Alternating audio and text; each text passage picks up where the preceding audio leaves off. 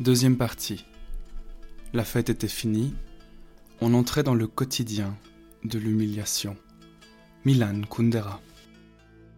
Comme tous les soirs, avant de prendre son service, Omar se déshabilla. Il étala son pantalon sur le lit et jeta au sol sa chemise dont le col était taché de quelques gouttes de sang. Sous la douche, Omar frotta avec un gant de crin les plaques qui couvraient ses bras et ses jambes. Le médecin lui avait interdit, et il savait qu'il aurait encore plus mal. Dans les heures qui viendraient, quand le tissu de sa chemise frotterait contre sa peau, quand son pantalon lui irriterait les cuisses, mais pour l'instant, sous l'eau brûlante, il était incapable de s'en empêcher. Il gratta et gratta. Ses épaules, ses aisselles, son cou, enflammé et maigre.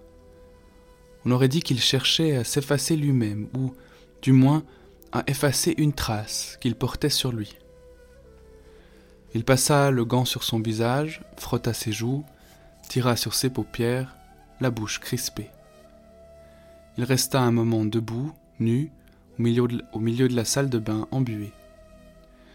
Puis il s'enroula dans une grande serviette blanche et s'assit sur le bord de son lit. Il se saisit de la pince sur sa table de nuit et se coupa les ongles des mains et des pieds, par petits coups, précis et nerveux. Il recueillit les rognures d'ongles sur le drap de bain et les jeta dans la poubelle. Il sortit de son appartement et monta dans la voiture à côté de Brahim, son chauffeur. Ses hommes l'attendaient près de la place de France et il les vit, adossés contre le mur d'une épicerie. Il dut prendre sur lui pour les laisser monter. Il sentait le gasoil, la mauvaise bière et reniflait bruyamment. Ils étaient sales. Pourtant Omar leur avait expliqué, il leur avait dit que l'apparence était une part fondamentale de leur travail. Comment pouvait-il espérer imposer le respect en se comportant comme des rustres? C'est ainsi qu'il croyait impressionner des petits merdeux d'intellectuels qui avaient connu Paris ou Bruxelles et cherchaient à les humilier par leurs connaissances et leurs théories sur l'avenir du capitalisme. Omar prenait soin de lui. Ses pantalons étaient toujours impeccablement repassés et ses chaussures aussi propres, aussi brillantes que si elles avaient été neuves. Il fermait le dernier bouton de sa chemise même quand la chaleur était suffocante, même si ça frottait contre ses plaques d'eczéma qui finissaient par saigner. Il voyait dans ce raffinement une forme d'intelligence, un élément de surprise, qui laissait ses détenus abasourdis. Non, le commissaire n'était pas un sauvage, il savait se tenir. On ne fume pas dans la voiture. À l'arrière, les deux hommes rangèrent leurs cigarettes, derrière l'oreille. Personne ne discutait les ordres d'Omar. Il se mit à pleuvoir et ils roulèrent dans les rues de la ville. La lumière comme éclatait à travers les gouttes de pluie. On n'y voit rien, râla un des policiers. Omar se demanda s'il avait dit ça par provocation. Derrière son dos, ses collègues l'appelaient les bigleux, la taupe. Il menaçait les détenus. Il y a le binoclard qui va venir, et les prisonniers, les yeux bandés si fermement que le tissu déchirait leur peau infectée, se mettaient à trembler, la réputation d'Omar le précédait. Eh ben, ouvre la fenêtre, espèce d'âne. Le policier baissa la vitre et passa la tête dehors. On aurait dit qu'il cherchait sur le trottoir un portefeuille ou des clés tombées par terre. Là Le chauffeur freina brusquement. Les deux hommes à l'arrière bondirent du véhicule. Omar, c'est vrai, ne vit rien ou pas grand-chose. Seulement des silhouettes qui couraient et d'autres qui les poursuivaient. Il entendit des hurlements des insultes, des cris et le bruit des coups de bottes contre un corps, fixant le pare-brise couvert de gouttes où se réfléchissaient les lumières d'un lampadaire et celles des rares automobiles qui passaient. Puis, les deux hommes remontèrent en voiture, dans leurs costumes crasseux, avec leurs chaussures maculées de boue et trempées jusqu'aux os. Alors, demanda Omar. L'estafette est arrivée, ils vont les embarquer. Ils étaient combien? Deux clochards. Vous avez fait du bruit? Les voisins vous ont vu? Ces connards étaient saouls. C'est pour ça qu'ils, qu'ils ont résisté. Je ne veux pas de bruit, je ne veux pas d'histoire. Vous avez compris?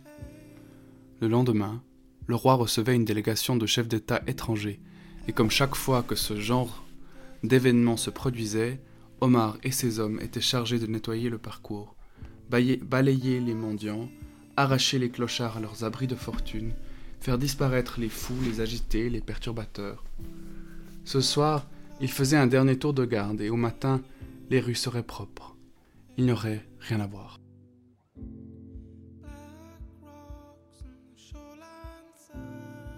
Ce qui ne se voit pas n'existe pas. Si on lui demandait en quoi consistait son travail, il lui suffirait de répondre ça. Faire disparaître ce qui ne peut être vu.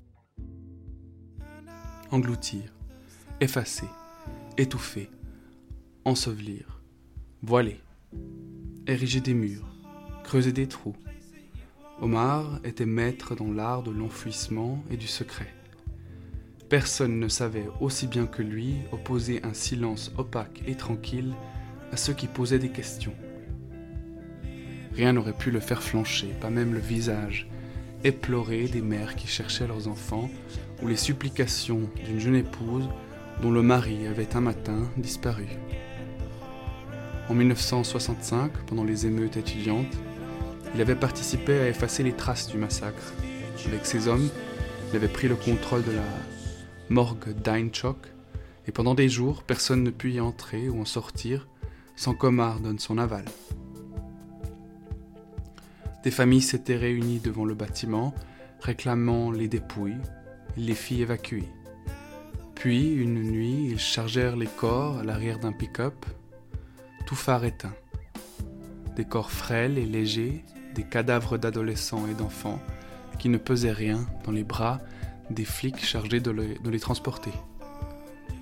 Ils roulèrent jusqu'au cimetière désert et Omar se souvenait encore du reflet de la lune sur les tombes et de ces trous qui avaient été creusés à des endroits dispersés, éloignés les uns des autres.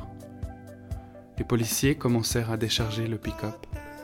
Quelqu'un voulut prier, mais Omar l'en empêcha. Dieu n'avait rien à faire là. Dans ce pays de misère, il suffisait de glisser quelques billets, au médecin qui témoignerait qu'il n'avait vu aucun blessé au fossoyeur qui pour quelques dirhams oublierait qu'il avait creusé des tombes pour des enfants assassinés. Omar n'accepta jamais d'argent, on lui en proposa pourtant des centaines de fois, et il vit souvent ses collègues se saisir de liasses dissimulées dans une enveloppe marron. Il les vit s'enrichir et gravir les échelons. Ils épousaient des filles riches, de bonne famille, dont les pères se réjouissaient d'avoir un gendre dans la police. Mais Omar, lui, ne prenait rien